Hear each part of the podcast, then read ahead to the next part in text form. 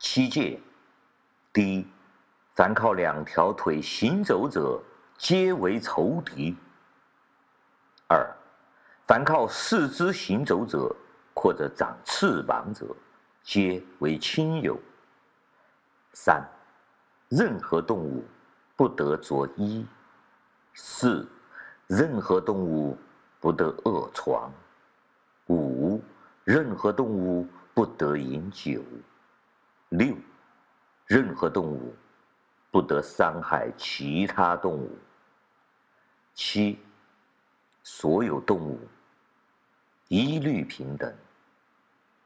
所有动物一律平等，但有些动物比其他动物更平等。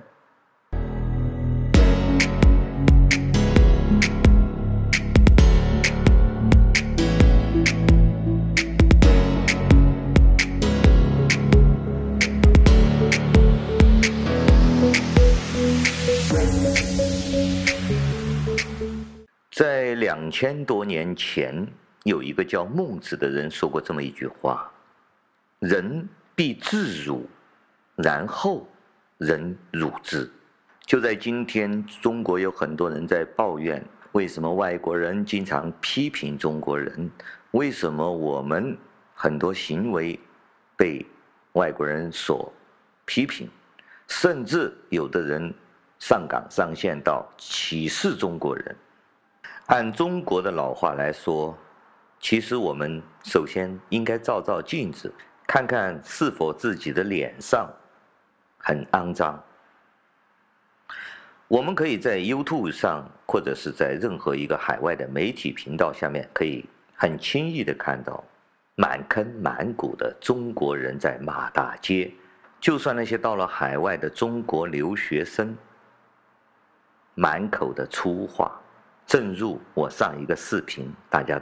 也看得到，当然很多外国人可能听不懂我们的这些粗言秽语，但是更多的是我们中国人所做的、所行的，更是让人生厌。诸如跑到巴黎的商场里面去撒尿，在巴黎公园的喷水池里面去洗澡，诸如此类。其实呢，这些是个人修养。个人习惯的问题，还多多少少可以原谅，但更多的是我们中国人出到海外，如果是一个集体、一个团体出去的话，那些行为才真正的会让外国人大惊失色。就在我们中国人所宣传的水深火热的伊拉克啊，被美国人用战争暴力摧毁了萨达姆之后。生活在啊战争恐惧之下的伊拉克，我们中国人去搭救他们，解救他们于水深火热。有一位在伊拉克工作数年的一个朋友就写了一篇文章，评述为什么连伊拉克人，连水深火热，我们是他的救世主，中国人是他的救世主，他们居然也看不起我们，这到底是为什么呢？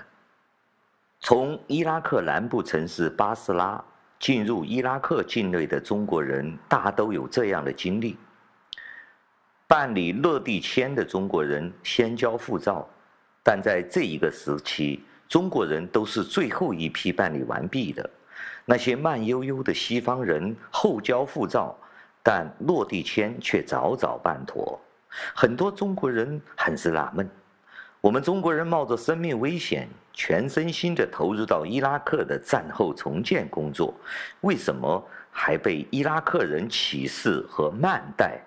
而那些干涉伊拉克内政、到处被宣扬为侵略者和破坏者的美帝和西方人，为什么在被伊拉克人尊敬和敬仰呢？中国人在海外被歧视是一个普遍的现象，但是被伊拉克人歧视，这还是第一次碰上。那么究竟是什么因素造成的呢？这位先生呢，他在伊拉克工作了很多年，谈一谈伊拉克工作和生活中的几件小事。我们从这些小事中管中窥豹，看看看伊拉克人为什么会歧视中国人。在伊拉克南部的努麦拉地区，有一个中国央企啊，建立了一个营地作为办公生活的场所，有来自呢有二十多个国家的人入驻这个营地，包括西方人、东方人，还有很多的伊拉克人。可以说呢，这个中国这个企业建立的这个营地啊，就是一个联合国。生活在这个小联合国中的各国人一起工作生活，但是他们的。工作和生活的方式却截然不同，处处呈现出强烈的对比。比如说，我们来看看下面的工作细节。第一个，住宿。中国人呢是严格的按照等级制度来安排中国人的住宿的。小的领导是单间，大的领导处级干部以上啊是套间，普通的工作人员是两个或三个人一间。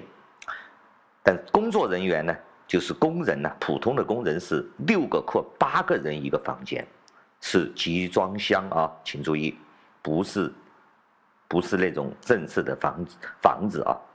房间不同，里面配置的区别也很大。领导的房间是大床，配备高档的床单、被罩，还有冰箱、烟酒和零食。后勤保障人员呢，每天端来新鲜的水果放在领导房间供其享用。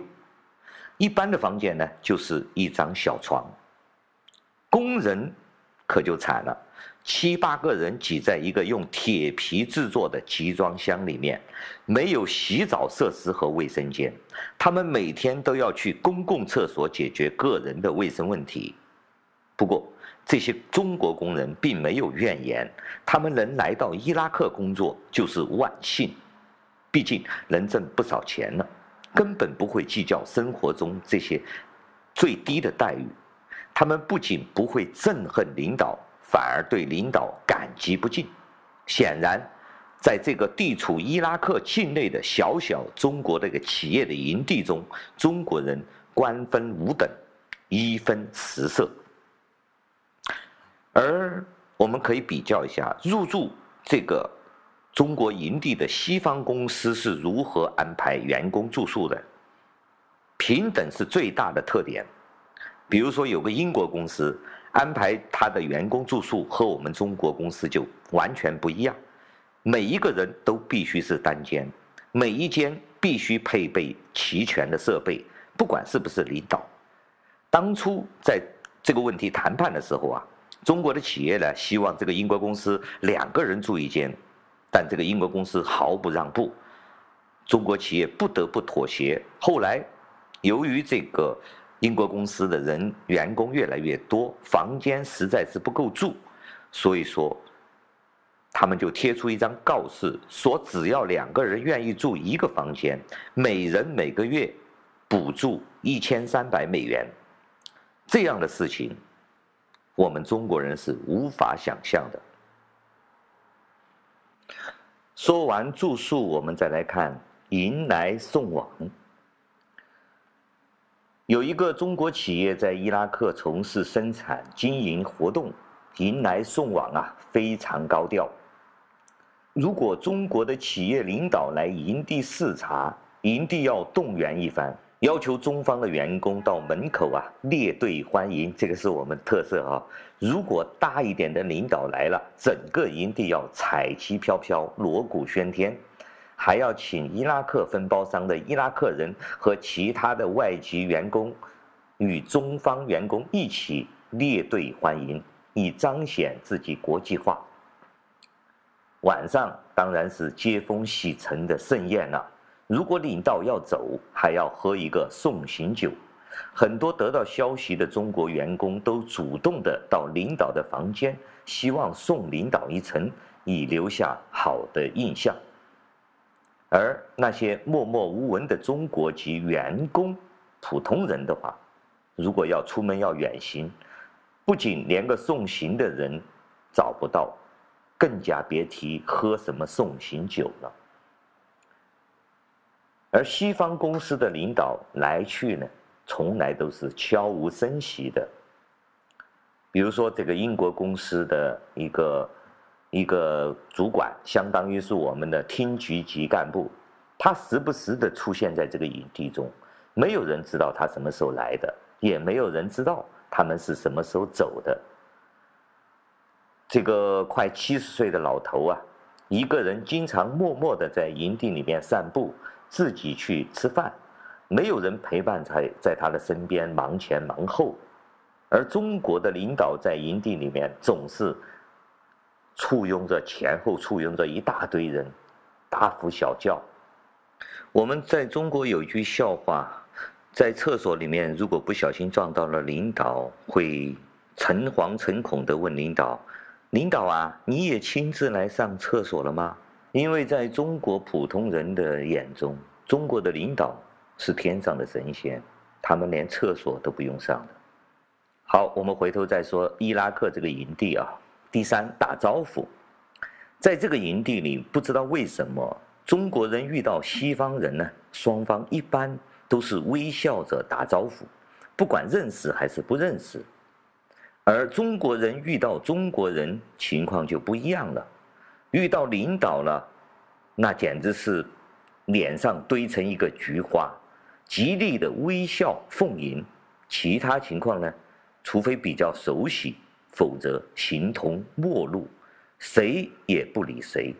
在营地里的伊拉克人摸准了中国人这个秉性，遇到中国的领导也开始笑脸相迎，遇到一般的中国人也开始爱理不理了。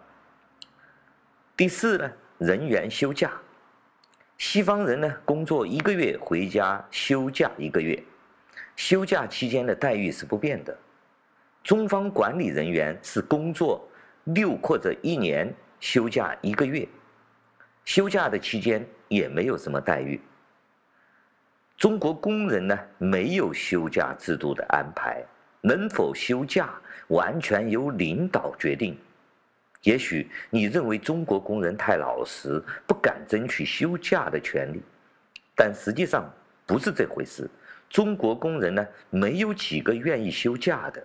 因为害怕一旦回国休假就来不了了，能干多长就干多长。中国的外籍员工有周末，中国籍的员工没有周末，天天加班。中国公司和西方公司成立了一个联合体，按照联合体的休假制度，联合体的中国籍员工必须工作一个月休假一个月，但中国公司坚决不同意。只同意在联合体内的中国公司的外籍员工工作一个月，休假一个月。中国员工，中国籍的员工不能享受这个权利。这个休假安排是非常奇葩的事情，是最能体现中国人欺负中国人的精神情怀。第五，我们再来看看中国公司领导的工作和报酬。时间长了呢，这个营地的外国人也都看出了中国公司的很多门道。他们发现呢，中国公司的领导工作就是动动嘴，从来不动手，而且享有丰厚的特权和报酬，身边呢还总是簇拥着一批人侍候着。很多伊拉克的员工就说，在你们当中国当领导啊，不干任何具体的事项。而且还有人来巴结奉迎，没有人敢给领导提意见，真是太好了，太舒服了。